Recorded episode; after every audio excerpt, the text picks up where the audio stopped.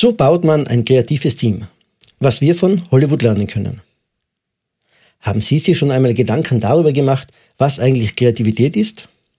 Es gibt eine Definition, auf die sich zumindest Experten geeinigt haben. Kreativ ist etwas, das zugleich neu und brauchbar ist. Nachweislich sind Teams Einzelmenschen überlegen, wenn es um Innovationen oder schöpferische Leistungen geht. Der Anteil an Erfindungen, die in Teams entstehen, liegt über der 90%-Marke. Wie gut sind die Teams in Ihrer Kanzlei? Haben Sie erfindungsreiche Gruppen oder funktioniert bei Ihnen Teamarbeit leider in einem zynischen Sinne toll, ein anderer macht's? Ich möchte Ihnen hier ein interessantes Forschungsergebnis aus einer völlig anderen Branche vorstellen, das von dem US-Soziologen Brian Assey stammt. Er hat in einer Studie die Besetzungslisten von Broadway-Produktionen mehrere Jahrzehnte untersucht. Assey stellte sich dabei folgende Fragen und verglich sie mit den jeweiligen Ergebnissen, die die unterschiedlichen Produktionen einspielten. Wie oft hatten die einzelnen Mitglieder schon zusammengearbeitet und wie viel Erfahrung hatten sie auf ihrem Gebiet? Seine Untersuchungsergebnisse hat in die vier folgenden Erfolgsmodelle gefasst. Erstes Modell Oceans 11. Eine wirkliche Erfolgsgeschichte. Immerhin schaffen es die elf in zwei weiteren Produktionen. Das Team besteht aus lauter brillanten Experten ihres Faches.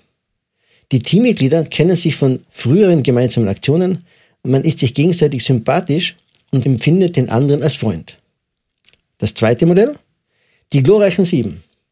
Ebenfalls ein Team aus lauter erstklassigen Experten. Allerdings ist es eher eine Zweckgemeinschaft und basiert nicht auf wahrer Freundschaft. Die Beziehungen untereinander sind, vor allem zu Beginn der Zusammenarbeit, mehr professioneller Natur. Drittes Modell. Harry Potter. Das Arbeitsteam besteht aus einer Ansammlung von Neulingen bzw. Anfängern, allerdings enthusiastischen. Es gibt talentierte Teammitglieder und untereinander enge Freundschaften. Und das vierte Modell, der Herr der Ringe. Die Teamgestaltung in Herr der Ringe ist eine Mischung aller vorhergehenden Modelle.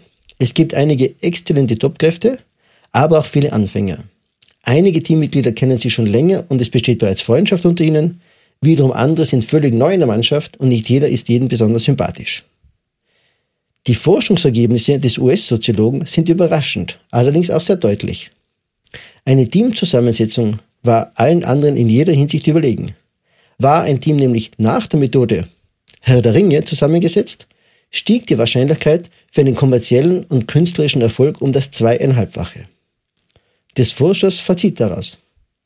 Die besten Teams bestehen aus ein paar dicken Freunden und einigen neuen Gesichtern, aus alten Hasen und ein paar frisch gefangenen Anfängern. Was soll das Ganze für eine Steuerberatungskanzlei bedeuten? Meiner Meinung nach ist das eine sehr, sehr gute Nachricht. Denn genau so setzen sich in vielen Steuerberatungskanzleien die Teams zusammen. Es gibt einige Mitarbeiter, die schon lange zusammenarbeiten. Daraus entstehen häufig aufgrund ähnlicher Lebenserfahrungen und Lebensläufe gute und tragfähige Beziehungen und Freundschaften.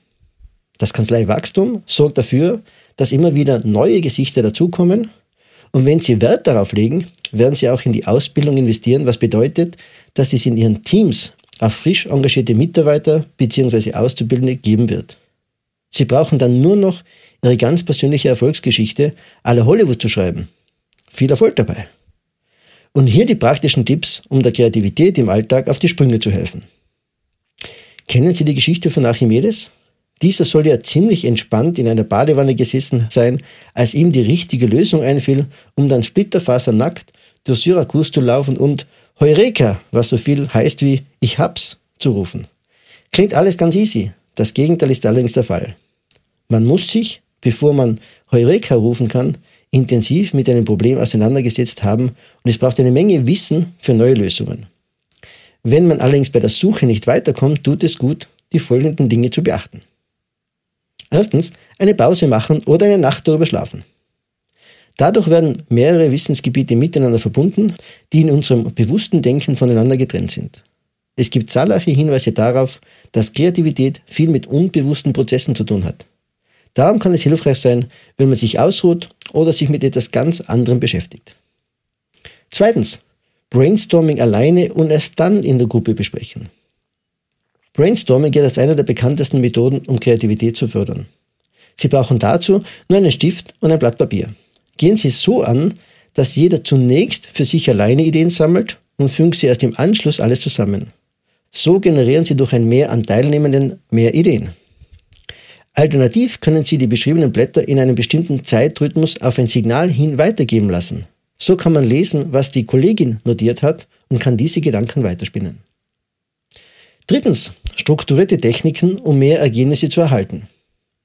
Nehmen wir an, Sie haben ein Problem, aber noch keine Lösung dazu. Sie haben aber ein motiviertes Team mit zig Jahren an Berufserfahrung und wollen diesen Schatz nutzen, um eine möglichst innovative Lösung zu generieren. Geben Sie diesen Leuten strukturierte Handlungsanweisungen und Sie werden eine unerwartete Menge an unterschiedlichen Lösungen erhalten. Das können Sie mit den folgenden Fragen bewirken. Schritt 1. Was sind meine Annahmen zum Problem? Schritt 2. Wie kann ich das Gegenteil davon annehmen? Schritt 3. Wenn meine Annahmen nicht mehr stimmen und auch das Gegenteil davon nicht, was könnte es noch sein? Eine vierte Methode ist, die Alltagsroutinen ganz bewusst auf den Kopf zu stellen. Sammeln Sie, vorerst unzensiert, neue Möglichkeiten, zum Beispiel durch den Einsatz von Brainstorming. Das Ideensammeln funktioniert noch besser, wenn wir unsere bisherigen Erwartungen unterlaufen und das Gehirn in einen neuen Modus bringen. Damit bringen wir gewissermaßen unser Denken dazu, die gewohnten Bahnen zu verlassen. Es gilt als nachgewiesen, dass Menschen durch längere Auslandsaufenthalte kreativer werden. Wir können natürlich nicht für jede Problemlösung zunächst ein paar Monate auf einem anderen Kontinent verbringen. Hilfreich ist es jedoch, seine Alltagsroutinen umzukehren und so aus seinen komfortablen Gewohnheiten auszubrechen, um damit der eigenen Kreativität auf die Sprünge zu helfen oder die gewohnte Umgebung für ein paar Tage zu verlassen und in einer neuen Landschaft zeitgleich neue Wege zu entdecken. Machen Sie sich mit Ihrem Team auf den Weg zu Innovationen und kreativen Lösungen.